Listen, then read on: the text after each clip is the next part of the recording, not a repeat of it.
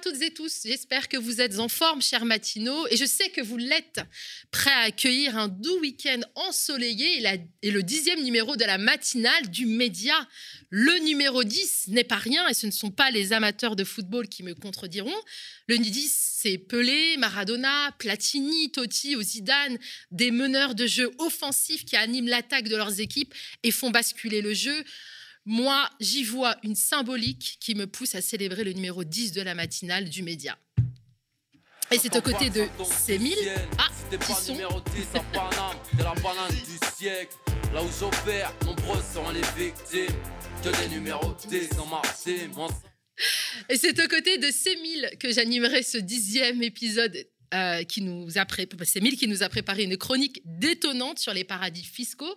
On parlera également de la thérapie de conversion avec Rémi, puis Taha nous retrouvera en fin d'émission. Il reviendra sur la remise en liberté de Moussa, un énième victime de violences policières, une affaire élucidée grâce à l'enquête réalisée conjointement par le média et l'ONG Index.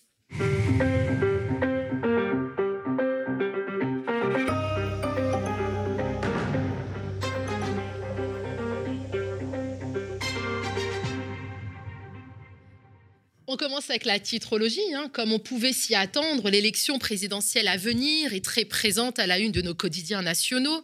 L'opinion, le Figaro et le Monde y vont chacun de son angle. L'opinion fait un focus sur Édouard Philippe, l'ancien Premier ministre d'Emmanuel Macron, qui s'est retiré dans sa mairie du Havre après avoir quitté la tête du gouvernement. Eh ben, Édouard Philippe crée son parti ce samedi. Édouard Philippe, mûrir ne peut attendre, écrit l'opinion, qui nous fait état de tensions au sein de la Macronie, où l'on soupçonne Philippe de rouler pour sa pomme. Le concerné jure qu'il demeure un membre, demeure un membre de la majorité au service de la réélection d'Emmanuel Macron. Le Figaro quotidien historique hein, de la droite consacre sa grande une à la situation qu'il juge assez préoccupante de la gauche. 2022, divisée, la gauche craint la marginalisation, titre Le Figaro. Jamais la gauche n'a été aussi faible, affirme Le Figaro, en se fondant sur un sondage Odaxa Backbone. Un sondage selon lequel 33% des Français seulement estiment qu'il est probable qu'un président de gauche ou écologiste sorte des urnes en 2022. Le Monde s'intéresse à la question de l'énergie, pas des éoliennes hein, qui sont partout dans les journaux ces, jours-ci. Le Monde fait sa une sur Emmanuel Macron et le nucléaire. Emmanuel Macron hein, qui fait du nucléaire un débat de campagne en profitant notamment de la conjoncture, de la flambée des prix de l'énergie elle-même liée à un mode de calcul qui est sensible à la hausse des cours du charbon, du gaz et du pétrole. Macron se fait donc en même temps le champion de la planète et le défenseur du nucléaire. Il joue sur les divisions de la gauche sur ce sujet, mais aussi sur les positions irascibles de la droite sur les fameuses éoliennes. Il se pose au milieu et propose un mix énergétique avec 50% de nucléaire en 2035. Les unes de Libération et de l'Humanité sont plus en décalé hein, par rapport à l'actualité électorale. Libération rappelle à l'opinion le sort de notre confrère Olivier Dubois, journaliste otage au Mali depuis six mois. Six mois de trop, écrit Libé. On rappelle que sa compagne Déborah El Aoui El Masri hein, est passée il y a quelques semaines sur notre plateau pour en témoigner. L'humanité fait un focus sur un sujet brûlant, une honte pour notre époque, le travail des enfants. Exploitation, 160 millions d'enfants au travail, titre le quotidien fondé par Jean Jaurès. Un petit tour chez Mediapart qui consacre tout un dossier au sommet Afrique-France de Montpellier. France-Afrique, nouveau sommet, vieille histoire. Signalons aussi cette analyse, toujours chez Mediapart, sur le projet de loi de financement de la sécurité sociale. Le Covid a fait exploser les comptes de la Sécu et le gouvernement n'est pas pressé de les rétablir, notamment via un nouvel impôt ciblé. La sécurité sociale au risque d'un déficit massif, titre Mediapart. Et puis, petite pub gratuite hein, pour l'Hebdo Society qui a fait sa une sur un sujet qui soulève les passions en région parisienne en ce moment, le crack.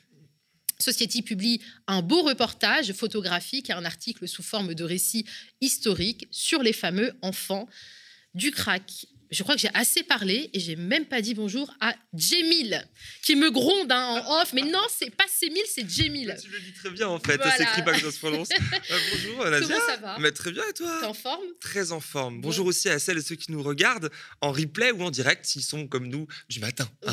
Parce que c'est en tout cas, moi je te dis, je pète le feu parce que comme à chaque fois que je me levais à 5 h du matin pour venir ici avec grand plaisir parler politique à des gens qui sont devant leur écran avec les oreilles encore euh, remplies de café, les yeux collés, j'aimerais beaucoup avoir encore les yeux collés à cette heure-ci. Alors aujourd'hui, pour bien vous réveiller, je vais vous parler d'évasion fiscale. Hmm.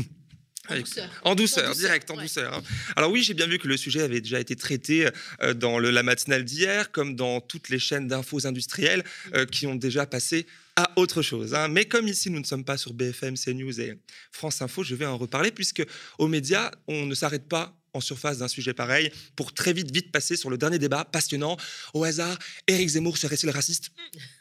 Euh, Bon, la question est La vite question répondue. vite répondue. voilà. Effectivement, mais là, on s'éloigne un chouïa du sujet de cette chronique sur l'évasion fiscale. Alors, tu vois, euh, ma chère Nadia, ça fonctionne très bien, leur connerie de diversion, hein, ça marche à chaque Mm. fois. Concentrons-nous. Ah, paradis On risque fiscal. de dormir là si on ferme les yeux, Semil. Un petit peu, concentrez-vous. On imagine, quand on dit paradis fiscal, les plages de sable blanc ensoleillées, leurs cocotiers qui viennent offrir un peu d'ombre pour y siroter un morito entre deux transactions bancaires. Non, ça n'est pas ça, un paradis fiscal. C'est un, c'est une image d'épinal, ça. Ça, c'est un paradis fiscal. Le Liechtenstein, ce minuscule pays coincé entre la Suisse et l'Autriche. Moins sexy, pas de plage, pas de cocotier, mais un couple princier et des milliards à gogo dans des banques qui s'appellent fric. C'est pas une blague. Et c'est surtout tout proche de chez nous. Par exemple, comme le Luxembourg ou Genève. Genève que je connais très bien pour y avoir vécu, euh, plus précisément sur la frontière, côté français, faut pas déconner, pendant quasi six ans. Là, tout récemment, euh, il y a pas longtemps. Genève, paradis fiscal historique préféré des Français, à 3 heures de Paris seulement en TGV. Pratique pour s'y rendre facilement et ainsi éviter de laisser trop de traces écrites. Comme par exemple Benalla, Alexandre Benalla, en mars 2019.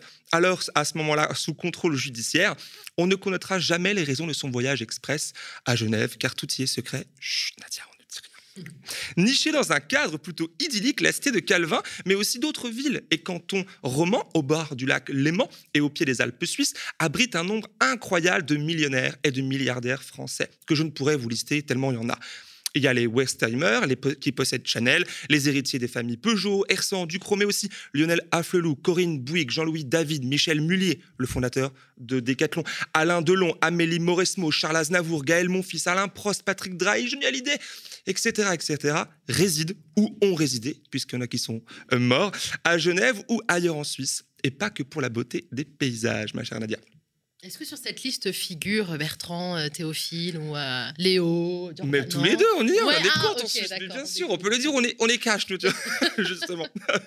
Ce matin, je n'ai pas envie de vous rappeler euh, que l'évasion fiscale, c'est mal. hein, que ça flingue le service public, que ça précarise les précaires, que ça tue les plus fragiles et creuse les inégalités entre nous. Non, ça, on le sait. hein, euh, comment peut-on l'ignorer?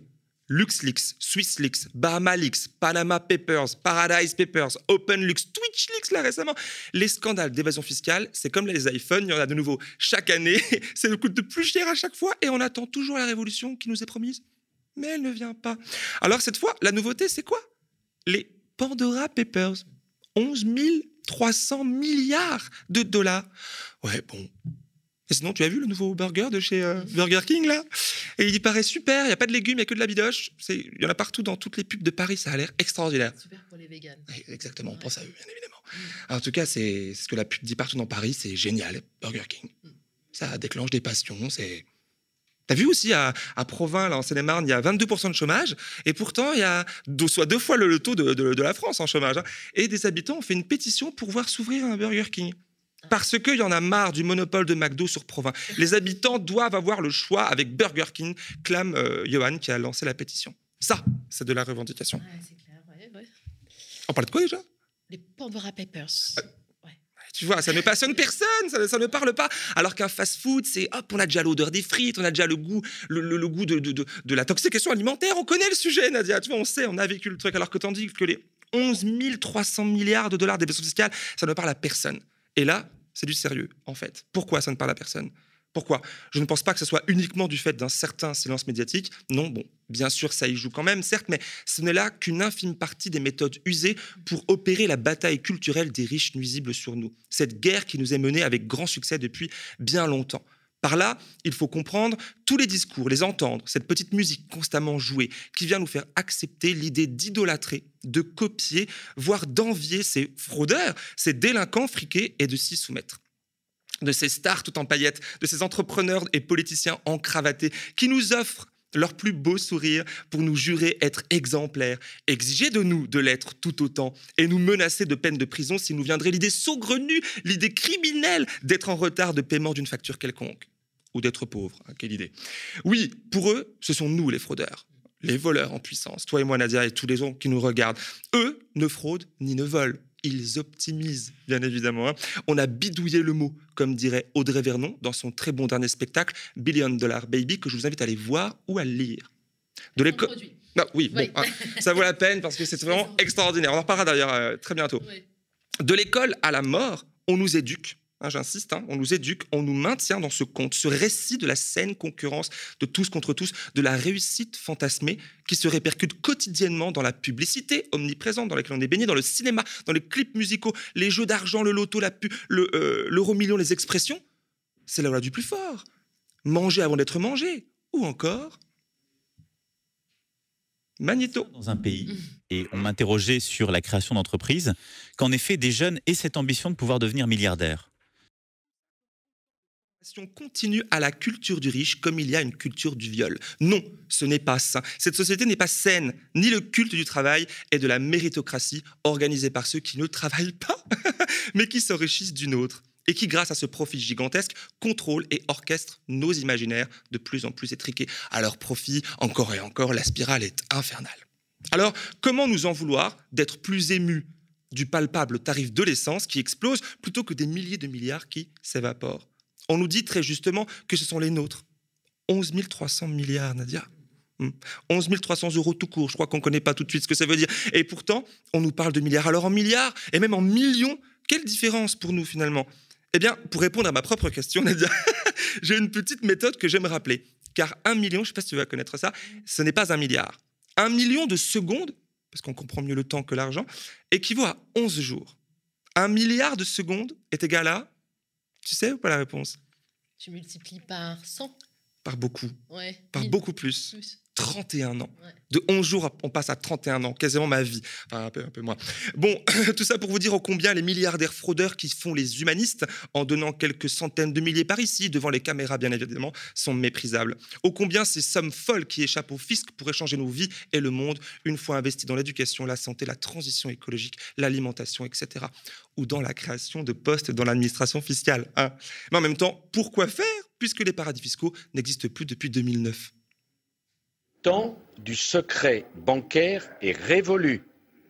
Il faut en finir avec les paradis fiscaux, car nous n'avons pas à tolérer les lieux où se cache l'argent de la spéculation, du crime et de la fraude.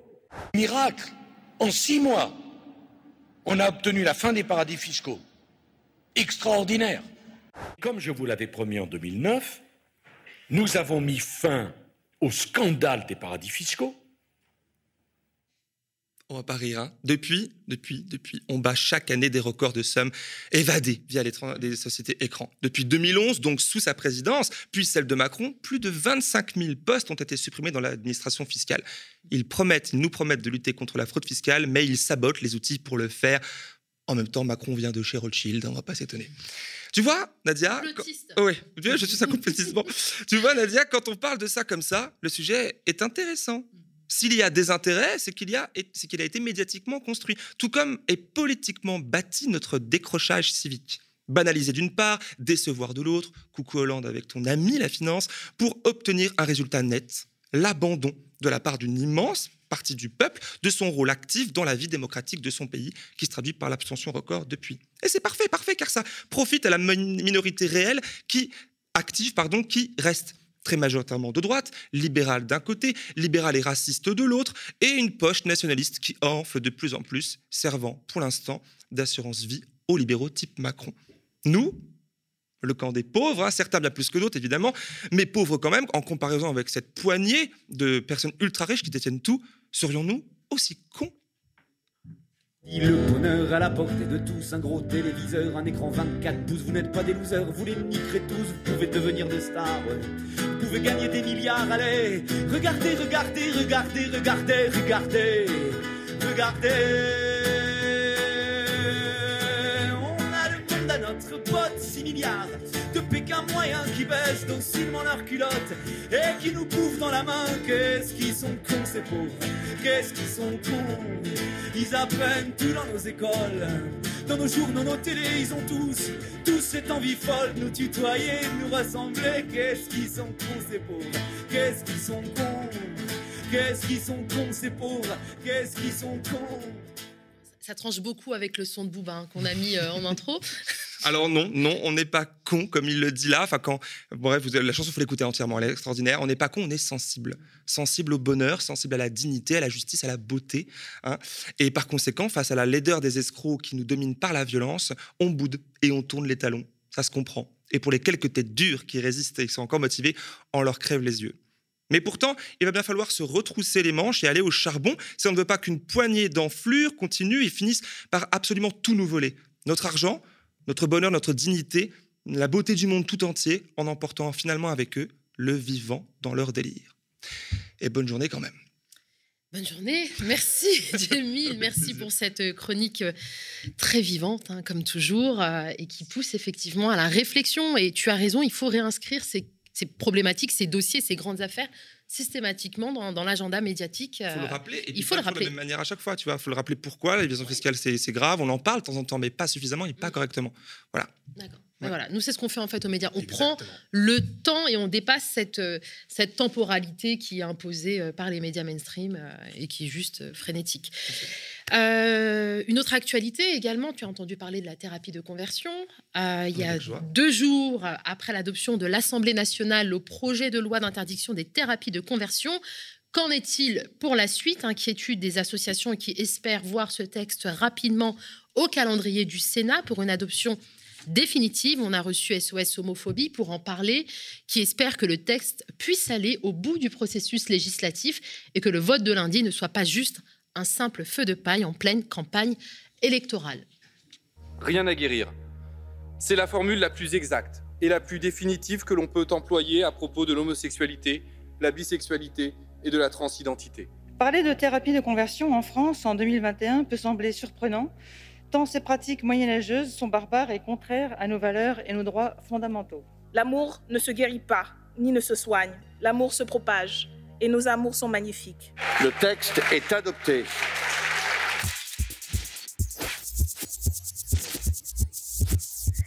Je suis David Malazoué, je suis le vice-président d'SOS Homophobie, qui est une association qui lutte contre toutes les formes de violence et de discrimination à raison de l'orientation sexuelle, de l'identité de genre, ainsi que euh, contre toutes les formes de sexisme et de misogynie. À l'occasion du vote le 5 octobre, les députés ont pu examiner un texte visant à réprimer les thérapies de conversion. On parle de thérapie de conversion, en réalité c'est un terme assez impropre puisqu'il ne s'agit pas à proprement parler de thérapie, mais de pratiques qui visent à changer l'orientation sexuelle ou l'identité de genre d'une personne.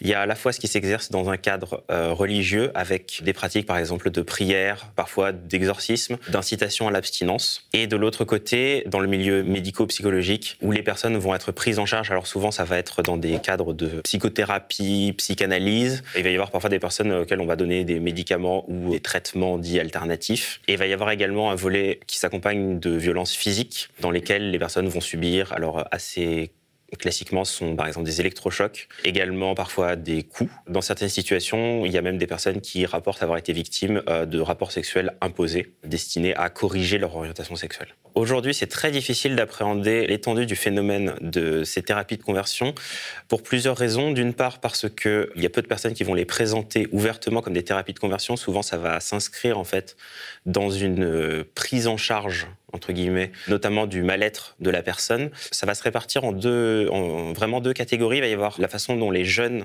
personnes rentrent dans ces parcours, souvent à l'initiative de leurs parents, qui vont orienter leur enfant vers un ou une thérapeute, qui en fait va se révéler mettre en place ce type de pratique, alors qu'à la base, la personne a été adressée ici pour prendre en charge son mal-être.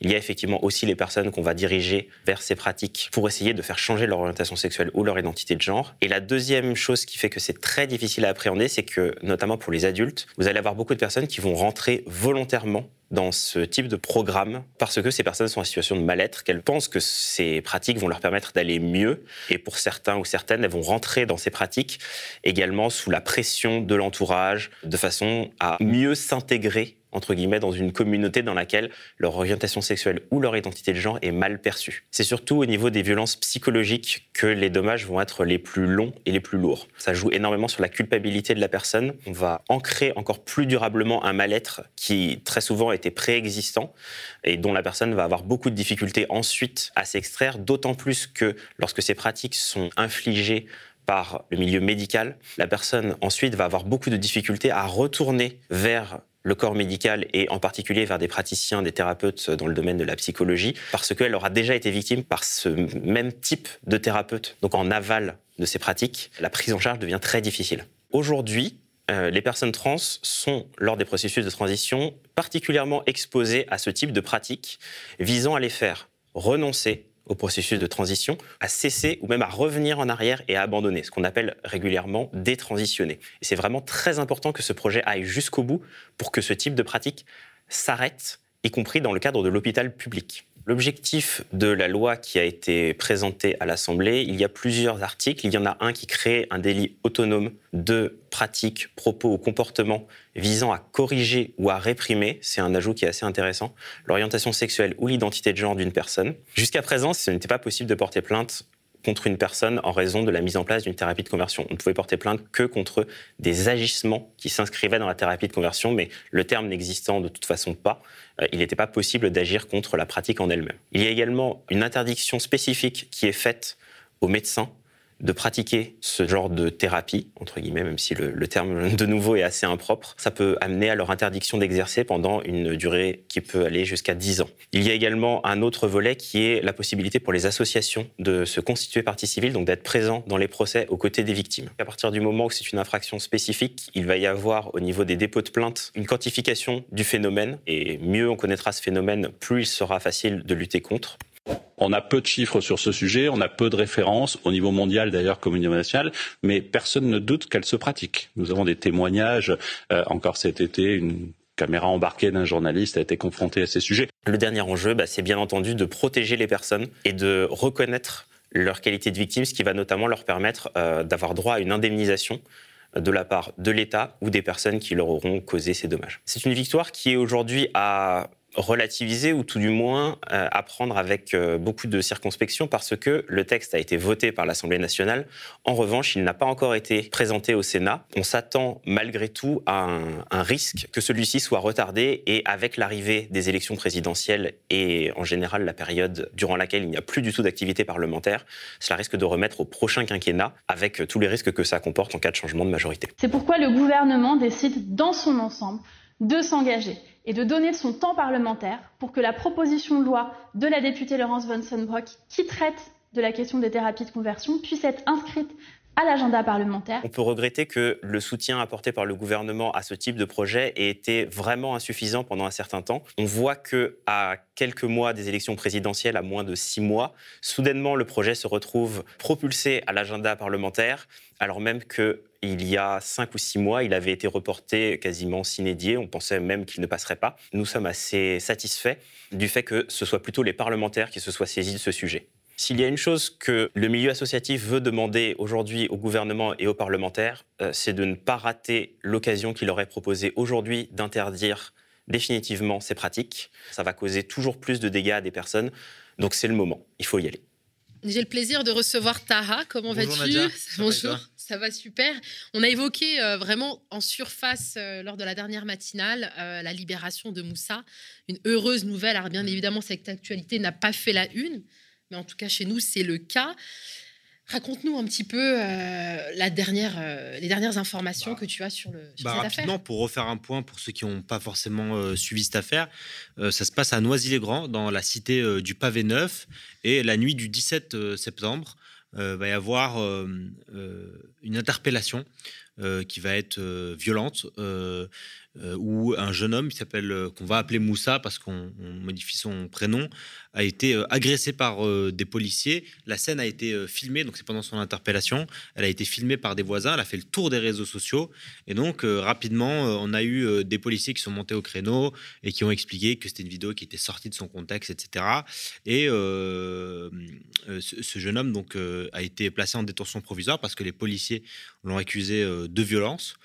Euh, donc, euh, il a été incarcéré et nous, on a voulu euh, voilà, mener l'enquête, comprendre ce qui s'est réellement passé, au-delà des coups qu'on voit dans la vidéo, de voilà, d'essayer de, voir est-ce que, est-ce que effectivement ces violences ont existé, est-ce que c'est de la légitime défense, qu'est-ce qui s'est passé avant le moment de l'interpellation, on le voit par terre.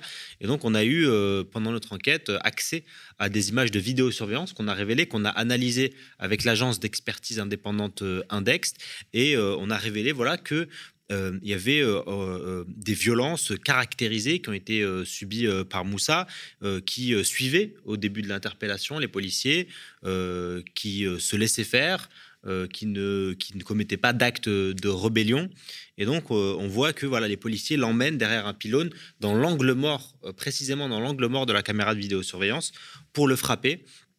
Et donc, voilà, on a sorti cette enquête qui a été visionnée au tribunal euh, pendant une audience de remise en liberté où Moussa était accompagné de, maître Ariel Limi. Et donc, euh, suite à ça, bah, la juge des libertés, vous savez, c'est la juge qui statue, qui rend les décisions sur, les, audiences de, remise en liberté. Et ben, après visionnage de la vidéo, a décidé voilà, de, euh, à, donner l'ordre de le remettre en liberté. Donc nous, on est, on est très contents, évidemment, euh, si ça a, permis à, Moussa de, de, sortir de, prison. Et euh, donc, on est allé, il, a, il a son audience hein, le 19 octobre, le procès a lieu le 19 octobre. Lui, il a porté plainte pour tentative de meurtre, euh, parce que voilà, on voit euh, un certain nombre de, coups de pied au, visage, à la tête. On sait que c'est des coups qui peuvent être fatals, qui peuvent être mortels, et euh, il estime que voilà, les policiers ne pouvaient pas ignorer la, dangerosité des coups qu'il portait, et que quand on met un coup de pied dans la tête d'une personne, eh ben, on sait qu'on peut porter atteinte à sa vie. Et donc, on est allé le voir hier, il est sorti avant-hier de prison, et on est allé le voir hier.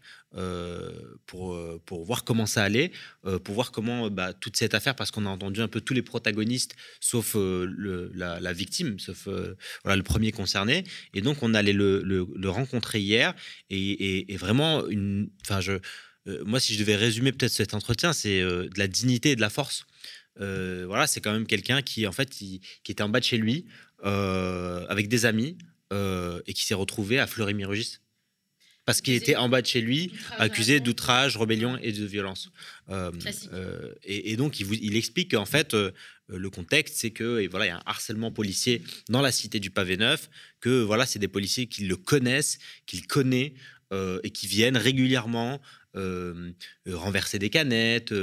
renverser des pots de tabac chicha, voilà, vraiment venir insulter, provoquer, etc., chercher l'incident et ensuite, voilà, on, connaît aussi ce, système des outrages et rébellions qui a été documenté dans la presse, où c'est un vrai business pour certains pour arrondir les fins de mois. D'ailleurs, euh, c'est un délit euh, euh, dont Amnesty International demande le, enfin, la, fin, parce que le délit d'outrage, c'est quand même complètement arbitraire à quel moment. Enfin bon. Et, et, donc, voilà. Donc, on allait le rencontrer et il nous raconte voilà, comment en fait il, se il va se retrouver en prison.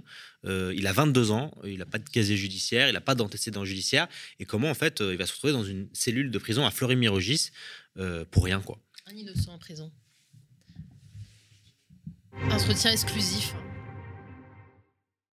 Moussa, bonjour. Tout d'abord, euh, comment est-ce que tu vas? Bonjour à vous. Je suis encore un petit peu fatigué, mais on peut dire que, on peut pas dire que je vais bien, mais c'est déjà mieux que quand j'étais en prison déjà. Je suis encore un peu fatigué, mais petit à petit, j'essaye de m'en remettre et ça va. J'essaye d'aller de mieux en mieux, en tout cas, j'essaye. La nuit euh, du 17 septembre, le vendredi 17 septembre, tu as été euh, interpellé violenté par des policiers euh, à Noisy-le-Grand, dans la cité du Pavé Neuf. Euh, est-ce que tu peux nous raconter euh, ce qu'il s'est passé? Bah, Tout a commencé par une soirée un peu, un peu banale, on va dire. J'étais à proximité, à proximité de mon domicile avec des amis. On était tous un peu près en bas de chez nous. Bon, on a l'habitude de voir la police arriver et à tout moment, ça ne choque plus de les voir arriver. Ça ne choque plus de les voir venir, renverser les boissons, déchirer les paquets de clopes, renverser les pots de tabac, déchirer les chaises. Ça nous, ça nous dérange, ça nous gêne plus, ça nous, ça nous choque plus en fait. Ça nous gêne, mais ça nous choque plus. Ouais, Il y a une sorte de, de harcèlement. Un euh, harcèlement quotidien, mais c'est c'est devenu banal, du coup, ça ça nous choque même plus, nous. Du coup, ils sont venus, ils, ils sont venus, ils ont commencé à renverser les boissons des gens, déchirer les paquets de clopes, renverser les tabacs, insulter un peu les gens à droite à gauche.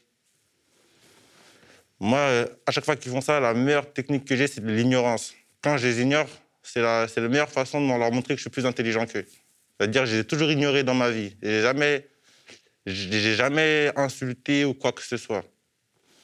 Du coup, pendant, pendant un moment, ils ont en intervention, ils restent un peu.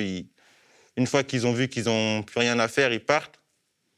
Mais je pense en partant, ils se sont dit on est venu, on a fait tout ça et ils en, ils en voulaient encore, je pense. Ça veut dire deux, trois minutes après, ils sont revenus encore à la charge.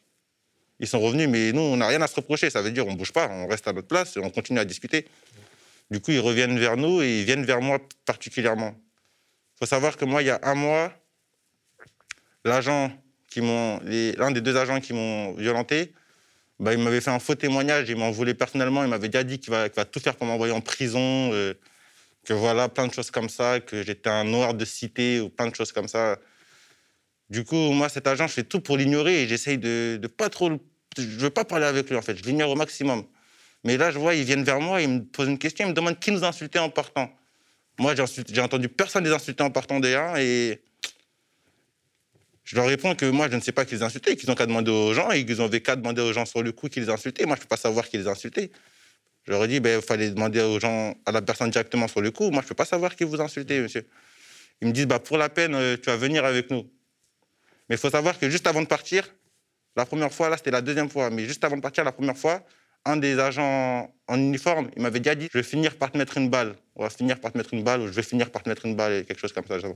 Moi, la meilleure chose à faire, ça, c'est de le prendre à la rigolade, parce que tu vas, tu, tu vas essayer de porter plainte ou faire quelque chose, ça va prendre des années avant d'aboutir. Des menaces de mort. C'est des menaces de mort, mais ça arrive fréquemment. Ça, pas peur arrive fréquemment. On est habitué à, à recevoir ce genre de menaces. Ça, on est habitué même à, à se faire tirer dessus. Des fois, quand ils, ils le veulent, des fois, même ils tirent au flashball. On est habitué à tout cela. Ça veut dire, moi, cette menace. C'est quoi, ils, ils- ils sont au-dessus des lois tu- Eux, C'est quoi ils nous disent clairement, c'est nous la loi. C'est nous la loi. Ils le disent, c'est nous la loi. Eux, ils se contentent plus de faire respecter la loi. Maintenant, ce qu'ils veulent, eux, c'est être au-dessus de la loi. Ils veulent être au-dessus de la loi et ils ne la respectent plus. Et C'est ça ce leur- qu'ils disent. Ils disent nous, on est ils la disent loi. que on est- c'est eux la loi. Ils prétendent être la loi. Et moi, je me suis rendu compte que d'une part, ils, ce qu'ils disent, ils, ils te mentaient pas parce que leur parole, leur parole, elle peut te ramener, elle peut te causer beaucoup de difficultés, beaucoup de problèmes. Moi, leur simple parole, le simple fait de ce qu'ils disent, ce que j'ai fait, de ce que j'ai dit, ça m'a, ça m'a valu un séjour à Fleury. Juste parce qu'ils ont dit que j'ai dit ça, ou juste parce qu'ils prétendent que j'ai fait certaines choses. Totalement faux. Mais Et donc le, le déroulé donc, de, de- de l'interpellation, parce que nous, dans les images de vidéosurveillance auxquelles on a eu accès, au, dé- au départ, tu les suis, tu te laisses faire. Quand, ils- quand ils, ils reviennent une deuxième fois et qu'ils me demandent qu'ils les insulté et que je leur dis que je, je ne sais pas, et ils me disent on va, tape on va te prendre avec moi, ils, ils me tirent par le col. C'est là que mes amis leur demandent oh, qu'est-ce que vous faites? Et moi je dis à mes amis de ne pas rentrer dans le jeu. Je leur dis restez, bougez pas, s'ils veulent m'emmener, ils n'ont qu'à m'emmener.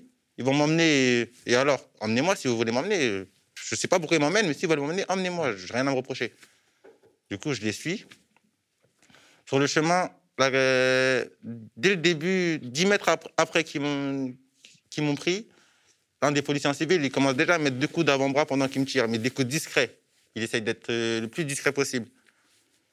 Je réagis pas, je l'ignore encore. Je continue à avancer sans opposer la moindre résistance. 200 mètres plus loin ou 300 mètres plus loin euh, du lieu où ils m'ont pris, le policier en uniforme demande à, à- à son autre collègue me- est-ce qu'on lui, on lui met les menottes? Il lui a demandé est-ce qu'on lui met les menottes? Et son collègue il a dit non, on va pas le menotter. On va pas le menotter maintenant. Moi, je me suis dit, s'ils veulent pas me menotter maintenant, peut-être que c'est parce qu'ils vont pas m'embarquer ou je sais pas, moi, je comprends pas. Je sais même pas pourquoi ils m'ont pris encore à ce moment-là. Du coup, euh, il, directement, il lui dit on va le ramener là en attendant. Moi, sur le coup, j'ai pas compris. Je me suis dit peut-être qu'ils vont me ramener là, mais sur le coup, j'avais pas encore compris. C'est quand j'ai vu qu'ils m'ont posé devant le muret où la caméra, où je sais que la caméra là, elle peut pas voir. C'est là que j'ai su qu'il se passait quelque chose de bizarre. Mais j'ai pas eu le temps de réaliser qu'ils m'ont dit assis-toi par terre. Une fois que je me suis assis par terre, c'était la première fois qu'on me demande de m'asseoir par terre lors d'un contrôle. Mais je me suis quand même assis parce que dire non ou ne pas vouloir, c'est un prétexte pour, voilà, pour avoir fait quelque chose. Alors que moi, je n'avais rien fait, ça veut dire j'écoutais tout ce qu'ils me disaient de faire. T'es dit, bon, je m'assois. Je m'assois, dans tous les cas, j'ai rien fait. S'ils veulent m'asseoir, je me m'assois. Mais voilà, c'est parti très vite. Une fois que je me suis assis, un des policiers m'a dit mets tes mains par terre en évidence. À peine posé mes mains, il a commencé à m'écraser les, les, les mains. Et là, c'est parti directement. Je recevais des coups de droite à gauche, euh, des coups de pied, des coups de poing au visage. Les premiers coups, j'ai essayé de les prendre sur moi. J'ai pris sur moi, mais je me suis, au bout d'un moment, je me suis senti en danger. Je, je ressentais qu'ils me frappaient avec toute leur haine. Ils essayaient, ils essayaient de me faire mal, ou je crois qu'ils essayaient même de me tuer. Je pense, j'ai j'ai ressenti qu'ils essayaient de me tuer, ou ils voulaient me laisser par terre, en tout cas. Tu te sentais en danger. Je me suis senti en danger, clairement. Je me suis vraiment senti en danger. J'ai un instinct sur moi de survie. Je me suis relevé. Et quand je me suis relevé, je, je demandais de l'aide. Et en même temps, je faisais tout pour les maintenir loin de moi. Tu, tu criais Je criais à l'aide. Je criais à l'aide. Et j'essayais de les maintenir loin de moi. Je voulais plus qu'ils se rapprochent de moi. Franchement, j'étais en, panique. J'avais peur. Franchement, j'avais peur. Je voulais plus qu'ils s'approchent de moi. Du coup, je criais à l'aide. Et en même temps, ils me frappaient, eux, mais moi, je me débattais seulement. J'essayais juste de les, de les maintenir le plus loin de moi possible. Je voulais pas qu'ils. Je voulais plus qu'ils s'approchent de moi, ces deux policiers, en fait. Je voulais les maintenir le plus loin possible de moi. La scène, m'a paru longue. Sur le coup, peut-être que les minutes, ils- en vrai, c'est pas si long, mais quand tu vis l'action, c'est plus long que ça en a l'air. Ça veut dire, euh, au bout d'un certain temps, j'aperçois des policiers de la municipale arri- arriver en courant. Moi, sur le coup, ça me rassure. Parce que moi, je voulais juste ne plus être seul avec ces deux policiers-là. Sur le coup, même quand je vois les policiers municipaux arriver, je suis même rassuré. Tu t'es dit, ouais, ils vont se calmer. Je euh, leur demande de l'aide à eux, je crie à l'aide, à l'aide. Je dis, regardez, il me frappe, il me frappe. Je crie ça, il me frappe. Mais en fait, le policier qui arrive, lui, il n'est même pas là pour savoir ce qui s'est passé, pour savoir lui. Eux, ils ont dit, lui, il est là, il, me plaque au sol et. C'est celui, le troisième qu'on Ouais, va arriver. troisième, qui il plaque, euh, plaque, mais moi, je, je laisse me plaquer au sol. hein. Je le laisse totalement plaquer au sol et je n'essaie même pas d'esquiver. Je- Il me plaque au sol. Même au sol, je me suis dit, au moins, je suis au sol, c'est mieux comme ça. Je me suis dit, au moins, là, c'est bon, c'est terminé. Arrivé au sol, les deux policiers sont revenus. Il y a d'autres policiers qui sont venus sur moi, lorsque j'étais déjà au sol, mais ils sont revenus sur moi. J'étais totalement immobilisé, je n'arrivais plus à bouger. Et c'est là que les deux policiers sont revenus. Avec, ils m'ont mis des coups de poing, un coup de pied dans la tête, en m'insultant. De, de, de connard, tu vas voir, on va te casser la gueule, c'est pas fini. Des, des menaces. Un autre policier encore qui est venu, il a dit à ses collègues Arrête, t'es filmé. Et moi, je pensais qu'il parlait de la caméra de surveillance qui est juste en haut. Mais non, en fait, son arrête, t'es filmé, c'était pas ça, je pense. C'était les voisins, en fait, qui filmaient ça, avec le téléphone, les voisins euh. qui filmaient avec le téléphone. Parce que la caméra de surveillance, il faut savoir, elle est maniable. Ils arrivent à, à ne pas montrer ce qu'ils ne veulent pas montrer, en fait. Mmh. C'est un humain qui la contrôle. C'est-à-dire, s'il ne veut pas voir ce, qui est- ce que les policiers font, il ne va pas voir ce que les policiers font. Mais quand le policier il est venu le voir et qu'il lui a dit arrête, t'es filmé, le policier là, il ne il, il s'est plus comporté de la même manière. Il s'est plus du tout comporté Ouais, de il la s'est même manière. relevé tout de suite et il, Il est s'est relevé et voilà, il m'a il même plus insulté, il m'a, il m'a plus, il plus parlé. Il est monté dans la voiture. Les autres collègues, ils m'ont mis dans la même voiture que ce policier-là qui euh, m'a écrasé la nuque. Et lui, il dit qu'il t'a il t'a mis un- son genou sur l'épaule, pas sur la nuque. Il m'a clairement mis son genou sur la nuque. Et je lui disais, j'ai essayé de lui dire pendant que j'arrivais pas trop à, à parler, mais je disais, j'arrive, je respire plus, je respire plus. Il s'en fichait complètement. Il continuait à, à mettre son genou sur ma nuque. Et une fois dans la voiture, un de ses collègues, il nous a, il a sorti un petit bout, une, une caméra, il nous filmait dans la voiture. Mais moi, je ne je, je, je faisais pas attention à lui. Je cherchais à savoir pourquoi il m'avait fait ça, pourquoi il m'avait frappé pendant que j'étais par terre. Je lui posais des questions, je lui demandais des explications. Mais en fait, lui, il savait qu'il était filmé, ça veut dire qu'il ne me répondait pas. Il faisait comme si euh, il il jouait le, le policier exemplaire. Et moi, dans la voiture, je ne les ai toujours pas insultés, je ne les ai pas outragés. Je leur demandais juste des explications parce que c'était pas normal ce qu'ils venaient de me faire. Une fois qu'on est sorti de la voiture, on est arrivé au commissariat de Noisy, le policier il a filmé la caméra et le policier qui était à côté, Il a il a, il a éteint. Il a éteint la caméra, je veux dire. Et le policier qui était à côté, mais là, il est redevenu ce qu'il était en fait. Il m'a ramené au commissariat, il a commencé à jeter mon téléphone, jeter ma batterie. Il a, il a ramassé mon téléphone, il l'a rejeté une deuxième fois. Son collègue qui a filmé la caméra, bah lui, il a repris mon téléphone, il l'a tapé contre le mur, il l'a posé. Après, ça, c'est du matériel, donc euh, je ne calculais pas. Donc, ils m'ont pris, ils m'ont jeté dans le banc de vérif violemment. Ils m'ont menotté dans le banc de vérif. Et dans le banc de vérif, il y a deux autres jeunes de, de Noisy-le-Grand qui sont là, qui, sont, qui voient ce qui se passe. Ils me mettent au moins trois coups de poing dans le visage et ils demandent à son, à son collègue de mettre des coups de taser à ce moment-là. Son collègue, il sort le taser, il me le montre, mais il appuie pas dessus. Juste, il me le montre et il le secoue devant moi. Et son collègue, il lui dit Vas-y, mets-lui des coups de taser, vas-y, mets-lui. Mais il ne m'en a pas mis, il me l'a pas mis le coup de taser. T'as vu, il m'a juste intimidé et menacé avec le taser. Mais heureusement pour moi, il m'a pas mis le coup de taser. Du coup, euh, après ça, voilà. Je, ne sais pas, je sais même pas pourquoi. Je sais même pas si je suis en garde à vue, si je suis en vérification. Je sais même pas pourquoi je suis là en vrai. Du coup, moi, il y a un autre, ils viennent me chercher, ils me ramènent à Gagny. Et c'est à Gagny qu'il y a un OPJ qui me dit, en gros, tu es en garde à vue pour outrage et euh, rébellion, violence sur des, Tout ce qu'il me reproche, en fait. C'est à Gagny qu'on me dit ça. On me ramène à Noisy. Et donc, tu es déféré? Au bout, de la, ouais, au, bout de 48 heures de garde à vue, je suis déféré au tribunal de Bobigny. À Bobigny, je passe devant, devant un juge en conférence immédiate. Euh, et c'est là que j'apprends que je vais être en détention provisoire euh, en attendant mon jugement à fleury Le juge, il n'avait pas vu la vidéo, il avait très peu d'éléments, il avait une seule photo de capture d'écran où je suis soi-disant en train de mettre un coup de tête. Euh, il y a le procureur qui, il y a le procureur qui, qui essaye de, de, me faire passer pour le méchant. Le procureur, il, demande le maximum, quoi. Il demande que je sois, que je, que je sois en, détention provisoire en attendant mon jugement. Il n'y a pas d'éléments. C'est quoi Ça repose sur les déclarations des policiers et une, une capture d'écran Exactement. Moi, je suis encore choqué. C'est encore proche, moi, dans ma tête. Moi, je, je pensais vraiment pas aller à Fleury, en fait. Moi, Fleury, c'est la prison. La prison. Je pensais vraiment pas aller en prison. Je pensais. T'as ressenti quoi à ce moment-là quand ils t'ont dit, bah, en fait, tu vas aller en, tu vas aller en détention provisoire C'est la compréhension. Je, carrément, je suis encore choqué. Je, je comprends pas. Je me dis, mais c'est pas possible, je vais pas aller en prison. Après, une fois que tu arrives là-bas, que tu es en prison, tu te dis, ah si, en fait, je suis vraiment en prison. C'est quand tu arrives là-bas et que tu es avec des détenus qui sont là pour meurtre, qui sont là pour trafic euh, international, et que toi, tu es là, tu sais pas pourquoi tu es là, c'est vrai que c'est bizarre. Parce que les gens qui sont là, ils savent pourquoi ils sont en prison, c'est qu'ils sont en prison. Mais quand tu es en prison et que tu sais pas pourquoi tu es en prison, c'est que la peine, a dure plus longtemps. C'est comme si. C'est la première fois que tu arrives en prison. C'est la première fois que je suis en prison, je connaissais pas. Je suis avec des gens qui sont habitués un peu, qui savent comment ça se passe. Ça veut dire, voilà, moi, je suis un peu perdu. J'essaye de me retrouver, chercher mes repères. Mais ça prend du temps. J'arrive plus à dormir. Je suis toujours fatigué. Même, même aujourd'hui, je ne dors plus.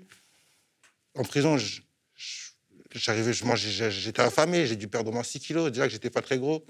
Je, mangeais très peu. Je mangeais très peu. En tout, es resté combien de temps en prison? Deux semaines et quelques jours. Deux semaines et quelques jours, ce qui est mon pari le plus long de toute ma vie parce que je dormais plus. J'étais toujours réveillé. Quand je fermais les yeux un peu, je faisais directement des cauchemars. La journée, j'essayais un peu de me reposer, mais je suis avec un co-détenu qui fait sa vie. Lui, il dort la, la nuit, c'est-à-dire le jour, il vit. C'est-à-dire je ne peux pas vraiment me reposer la journée. Voilà, j'ai deux heures de promenade, alors que moi, j'aime bien prendre l'air. Et voilà, je me sens un peu. Je parle plus à ma famille. Pendant, je suis coupé du monde. Ma famille, moi, je suis quelqu'un qui est tout le temps en train de parler avec mon père, avec mes proches.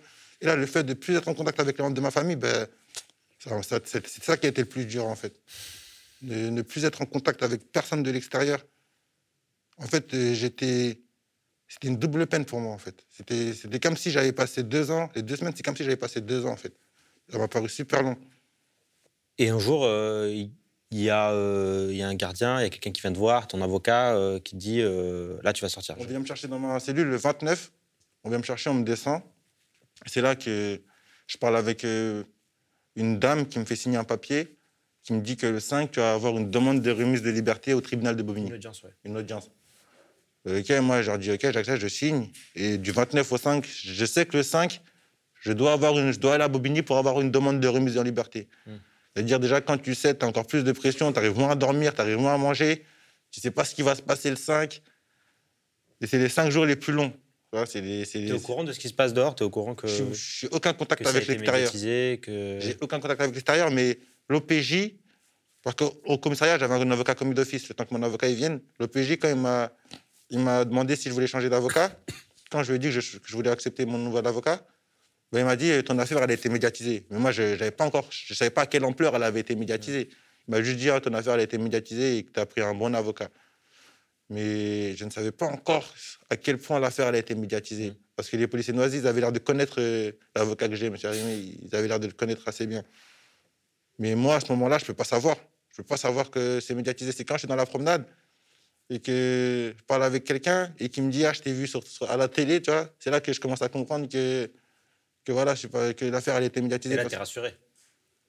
pas forcément rassuré parce qu'on voit tous les jours des gens à la télé euh, qui sont tués. euh, Ouais. Ça arrive souvent, pourtant, il y a des Tu combats. ne dis pas, euh, non, ça, tu, a- tu dis pas des- que ça va jouer en ta faveur Mais directement. pas pas- ça peut m'aider, mais pas forcément. Il y a des gens qui passent à la télé pour, depuis 4 ans. Il y a des, des, qui n'ont pas de vidéo, mais qui ont des cadavres, des, des morts. Mais ils ont, Ça avance pas. ça avance pas, il n'y a pas de justice. Hmm. C'est pas que j'ai- pas confiance à, à la télé, aux médias, mais c'est pas eux qui jugent, c'est pas eux qui décident. Hmm. Eux, ils peuvent me faire avancer les choses, mais au final, c'est l'État qui, c'est la justice, l'État qui va décider. Mais Et toi, à ce moment-là, tu n'as plus confiance en la justice? j'ai plus confiance en la justice. Tu as ton audience de remise en liberté, tu arrives à Bobigny, comment ça se passe? J'arrive à Bobigny. Bon, ben, on attend, j'attends beaucoup, beaucoup d'attentes, beaucoup d'attentes, beaucoup d'attentes. Et une fois arrivé euh, dans la salle d'audience, bah, voilà, c'est là que je vois mon avocat, je vois le procureur, je vois les juges. Ils me rappellent un peu, ils me posent des questions un peu sur ma vie, sur euh, ce que je fais, sur ce que je suis, sur le nom de ma mère, mon père. Ils, ils me, ils me rappellent à peu près pourquoi je suis là, ce que j'ai soi-disant fait, ce que j'ai soi-disant dit. Ça, c'est des choses que j'ai pris connaissance en garde à vue, que j'ai des choses que je n'ai absolument pas faites, absolument pas dit.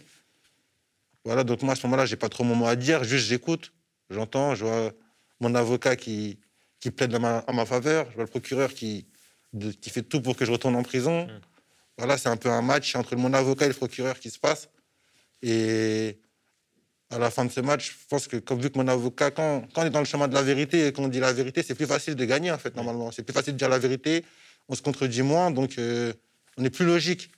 Donc euh, voilà, mon avocat, il a montré la vidéo. Pendant un moment, je- la il regardait la vidéo, la juge. En fait, tout mon- tout- pendant toute l'audience, la juge a regardé la vidéo. Elle a regardé la vidéo, elle a regardé la vidéo, elle a regardé une autre vidéo, elle a lu un article du journal.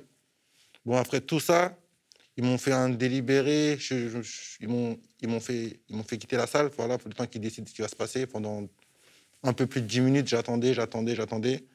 Et une fois arrivé, bah, ils m'ont dit que je vais être euh, remis en liberté, mais interdit de Noisy, et que je dois pointer au commissariat de- du 20e arrondissement en attendant mon jugement. Tu étais soulagé? Soulagé, oui, parce que j'étais plus en prison. Mais c'est dur de- d'être interdit de sa vie, parce que moi, j'ai toute ma famille à Noisy, j'ai tous mes amis à Noisy. Ça veut dire, certes, c'est beaucoup mieux de, que d'être dehors que d'être en prison, mais ça reste dur d'être loin de ceux que, avec qui on a l'habitude de voir, ceux qu'on a l'habitude, avec qui on a l'habitude d'être. Tu vois, là, c'est. Encore pénalisé. Je suis encore pénalisé. Je suis encore comme si j'étais comme si j'étais coupable, en fait. Et donc, euh, à ce moment-là, tu sors, on te dit que tu as ton procès le 19 octobre. Mm. Qu'est-ce que tu en attends de cette audience? Moi, franchement, j'attends, j'attends la justice. J'attends que la justice fasse juste son travail, en fait. Là, il y a beaucoup d'éléments qui peuvent prouver ce que je dis est vrai. Du coup, j'espère juste que la justice bah, va pas laisser impunis bah, ces deux individus euh, de la police qui, qui ont fait ce qu'ils ont fait. J'espère que ces agents de police vont être jugés comme ils doivent être jugés, vont être sanctionnés comme ils doivent être sanctionnés c'est pas le problème c'est pas qu'il y a des problèmes dans la police c'est des humains ils font des il y a des problèmes quoi qu'il arrive il y aura des problèmes dans la police. Mais le problème c'est ce sentiment d'impunité qu'ils ont à chaque fois. Ils sont toujours impunis à chaque fois qu'ils font quelque chose ils, te frappent et ils portent plainte contre toi. Et ça j'aimerais que ça change et si je peux faire en sorte être un élément qui puisse les dénoncer bah je le ferai volontiers je leur dirais moi j'attends de la justice que voilà pour tous les autres moussas dans le monde qu'il y a bah, on, on en a marre qu'ils sont toujours impunis. On veut qu'ils soient punis. On veut qu'ils ont ce qu'ils méritent. Parce qu'il y en a plein qui n'ont pas eu la chance d'avoir des vidéos. Exactement, il y a vidéos plein d'autres Moussa, peut-être qu'ils ont subi des choses beaucoup plus, je dis Moussa pour généraliser tout le monde, qu'ils ont vécu même des choses plus, des violences plus, plus dans- au- aussi ou plus graves que moi, mais qu'ils n'ont pas de vidéo. Même eux, ça se trouve que même les policiers, ils, ont les, ils les ont laissés par terre, vous voyez Ça arrive tous les jours, ça, malheureusement. C'est plus quelque chose de rare. Je ne peux, je pas parler comme s'il m'était arrivé une exception. C'est pas une exception ce qui m'est arrivé. Mais voilà, moi, j'ai eu la chance d'être mé- d'être médiatisé, d'avoir eu des vidéos pour me soutenir et appuyer ce que je dis. Donc, j'en profite pour, voilà, pour essayer de dénoncer tout ce qui se passe, parce que c'est pas quelque chose de nouveau. Mais je peux pas faire comme si c'était quelque chose de nouveau. C'est quelque chose que, avant que ça m'arrive, je savais que ça, allait- que ça arrivait aux gens. Aux gens. C'est pas quelque Je chose. savais que c'était une possibilité que ça t'arrive un jour. Je savais. Je savais que j'étais exposé à ça, comme je savais que ça ne pouvait peut-être pas m'arriver, mais ça pouvait m'arriver. Et je savais que ça. J'ai déjà, je connais des gens à qui ça arrivé. C'est pas. C'est choquant quand ça nous, c'est comme choquant quand ça nous arrive, ça reste un traumatisme. Mais c'est pas quelque chose de nouveau. Mais ce que j'aimerais, c'est qu'en tout cas, ces deux policiers-là, ils n'ont plus l'occasion de le refaire à quelqu'un d'autre. Toi, tu as porté plainte contre eux? J'ai porté plainte contre eux. Du coup, là, euh, à peine sorti de Fleury, j'ai été convoqué à l'IGPN. Ils ont l'air de faire un bon travail, ils ont l'air d'être de bons agents de police, mais c'est pas eux qui jugent, c'est pas eux qui décident. C'est pas eux qui vont les envoyer en prison. Eux, ils font juste leur enquête. Eux, ils ont l'air d'avoir fait une bonne enquête, ça veut dire, normalement, ils devraient avoir ce qu'ils devraient, ce qu'ils méritent. Mais après, les agents qui m'ont interrogé, c'est pas eux qui font la, qui, qui, qui, décident des sanctions, tu vois. Eux font leur travail. Que leur travail soit bien fait ou pas, c'est après, c'est- maintenant, malheureusement, c'est devenu de la politique, maintenant, malheureusement. Ça veut dire, euh, voilà, j'espère que cette fois-ci, bah, ils vont pas s'en tirer à, si bon compte, comme ils ont l'habitude de, s'en- tirer. J'espère que là, ils vont comprendre que c'est pas eux la loi, que eux ils sont censés faire respecter la loi, mais que ce n'est pas eux la loi et que eux ils sont soumis à la loi comme tous les autres citoyens français. On, doit tous respecter la loi et eux ils sont pas au-dessus de la loi en fait. J'espère que la justice va leur faire comprendre ça. Est-ce que tu as un message à faire passer à ceux qui t'écoutent euh, aujourd'hui? Bah, déjà, je veux dire merci pour tous les commentaires, tous les partages, tous les soutiens que j'ai vus sur les réseaux, qu'on m'a dit que j'ai eu sur les réseaux sociaux. Moi, j'ai pas osé regarder la vidéo, je vous dis la vérité. Je sais déjà ce qui s'est passé, j'ai déjà les, images dans ma tête, j'ai pas besoin de regarder encore cette vidéo. Mais euh, voilà, j'ai essayé de voir un peu les commentaires des gens. Voilà, j'essaie de les remercier. Je, je les remercie parce que on est tous, en fait, on est tous des Moussa, en fait. On peut tous être des Moussa demain. Aujourd'hui, c'est moi, demain, ça peut être eux. Donc euh, voilà. Genre de, je leur- je leur- je les remercie pour le soutien qu'ils m'ont apporté. Et voilà, ça m'a ça m'a vraiment touché. Merci beaucoup. De rien. En tout cas, on va suivre le procès et puis euh, on vous tiendra au courant. Merci. monsieur. On vient d'entendre donc l'entretien exclusif de Moussa, consécutif à, la, à sa libération. Tara, tu as encore des nouvelles de Moussa, j'imagine Ouais, ouais, on s'est vu euh, donc, euh, hier. Euh, lui, bah, euh, il est euh, interdit, vous l'avez entendu, hein, de Noisy. Pourtant, il habite à Noisy, sa famille est à Noisy, sa vie est à Noisy. Donc, pour l'instant, voilà, contrôle judiciaire, interdit de Noisy et obligation de trouver euh, du travail euh, d'ici euh, l'audience euh, du 19. Donc, euh, bah, là, en ce moment, il cherche du travail. Donc, Il cherche dans quoi? C'est bien, on peut peut-être Bah, passer une annonce ouais. et en profiter, oui. Bah, euh, je sais pas, la vérité, euh, je je- j'ai j'ai pas demandé, mais euh, peut-être qu'on on Si pourra passer une annonce plus tard. ouais, On ouais. pourra le mettre en lien avec euh, Tara, etc. Exactement. Jamie, il est revenu sur le plateau, il tenait à dire au revoir à, Oui. à nos chers matinaux hein, qui nous suivent en direct ou bien euh, Et pas que ça, en replay. ça. Tu vois, je suis Ça y est, tu arrives à lancer un concept Mais avec nos même, micros à la Bourdin et là debout. Voilà. Mais préciser quand même que c'est. Tu disais juste avant, je sais pas si c'était entendu, que c'était un entretien exclusif parce que franchement, euh, tu disais tout à l'heure qu'on a entendu tout le monde parler, même des gens qui n'ont pas vécu la chose ni même une chose similaire, et dire leur avis sur toutes les chaînes de télé. Là, on a pu entendre la personne concernée et on a pu se rendre compte qu'elle a conscience de tout ce qui lui est arrivé, que, que, que cette personne est politisée, qu'elle a, qu'elle a, qu'elle a, une, qu'elle a une idée, de, de- de- une vision de la vie qui lui appartient. Et c'est très important de les faire parler, toutes les personnes. Non, mais c'est clair que, que souvent, en fait, les jeunes hommes arabes et noirs, euh, c'est euh, voilà, c'est des sujets. euh, euh, mais voilà, on va parler d'eux, quoi. On, on leur donne pas la parole. Et je pense que c'est très important. Et c'est pour ça qu'on a pris le temps Oui. de faire cet entretien dans la longueur, etc. C'est que, en fait, euh, euh, très peu souvent, on a l'occasion d'entendre ces voix-là, qui sont souvent voilà, mises de côté, euh, invisibilisées. Et voilà, surtout les jeunes hommes noirs et arabes, vraiment, ils sont déshumanisés, quoi. Et, surtout dans le champ politique, médiatique. Euh, voilà, c'est pas, ils sont, tu vois, ils- on leur donne pas la parole. Ça Au cinéma, doute, au ça cinéma, au cinéma, ils sont, au cinéma, ils sont représentés euh, euh, comme des sauvages, comme animalisés, etc. Et finalement, on a très peu l'occasion de les entendre. Et, et- et en fait, quand on les entend, bah, les gens euh, se disent, ah, ils sont surpris, ils disent, ah mais, ah mais ça, ça parle, ça réfléchit, etc. Enfin, où on va les inviter, on va les inviter, mais pour les instrumentaliser ou bien pour les piéger. Hmm. Et, et c'est ça qu'en fait, à la matinale, on prend vraiment effectivement ce, ce temps qui peut paraître long, parce que malheureusement, il y a cette frénésie médiatique qui nous empêche vraiment d'aller, euh, de, de- de- de- comment dire, de, de creuser euh, certains, certains sujets. Et aux médias, on offre vraiment un cadre d'écoute, un, un cadre euh, bienveillant. Et, euh, Et, et tu voilà. dis, ça peut paraître long, mais en fait, on a, parce qu'on a l'habitude, on est, on conditionné, Voilà, comme je disais tout à l'heure, du temps court, de ne pas réfléchir. En 1 minute 30 dans un JT, rien ne peut être traité correctement. Peu importe le sujet. Bien sûr. Encore pire quand c'est un sujet comme ça. D'où l'importance de, de soutenir cette matinale. Exactement, de soutenir cette matinale et aussi d'avoir des journalistes, je, je, tiens à le dire, parce que tu vois, d'avoir des confidences comme ça, euh, tous les médias et tous les journalistes ne peuvent pas voilà, tirer des, des, des, voilà, des, des, confidences et de, de l'émotion, c'est parce qu'en face, on a aussi des journalistes qui sont sincères et qui sont vraiment dans une quête euh, de justice et qui mettent vraiment du sens dans leur métier. Donc euh, vraiment, merci, merci euh, Taha pour cette belle enquête et ce bel, bel entretien que tu nous offres ici. Euh, chers matinaux, chers internautes et chers soutiens du média, euh, on continue de soutenir la matinale et d'ailleurs même tous les programmes hein, que vous trouvez euh, en ligne. C'est un média indépendant qui ne vit que grâce à vos dons et ce qui garantit aussi justement cette liberté de ton. voilà, donc retrouvez-nous sur le média, le site internet va le, lien donc est en description de la vidéo. Je vais y arriver, n'est-ce pas, les gars, dans la régie Voilà, là, j'ai improvisé. N'oubliez pas de mettre le lien de la, vers la vers la, cagnotte de, du média. Je vais y arriver. Euh, donc on sort l'entretien euh, voilà sur YouTube euh, aujourd'hui. Donc n'hésitez pas à le partager massivement sur les réseaux sociaux aujourd'hui, le faire tourner pour que voilà cette voix aussi soit entendue parce que en fait ce qu'il dit ça compte aussi quoi. Exactement et c'est vous d'ailleurs qui inscrivez les sujets hein, dans l'agenda médiatique puisque plus vous en parlez et plus bah, les productions des médias mainstream n'auront pas d'autre choix que de s'intéresser à la question puis ils vont appeler euh, hein, Tara notamment pour dire on a besoin de vous s'il vous plaît portez-nous ce témoignage. Bon juste on veut bien venir mais soyez bienveillants et entendez-nous. On vous dit à très bientôt. Prochaine matinale animée par euh, lundi euh, notre cher Théophile. Merci à l'équipe, merci à vous de nous euh, suivre et très bon week-end. Bonne journée. Salut.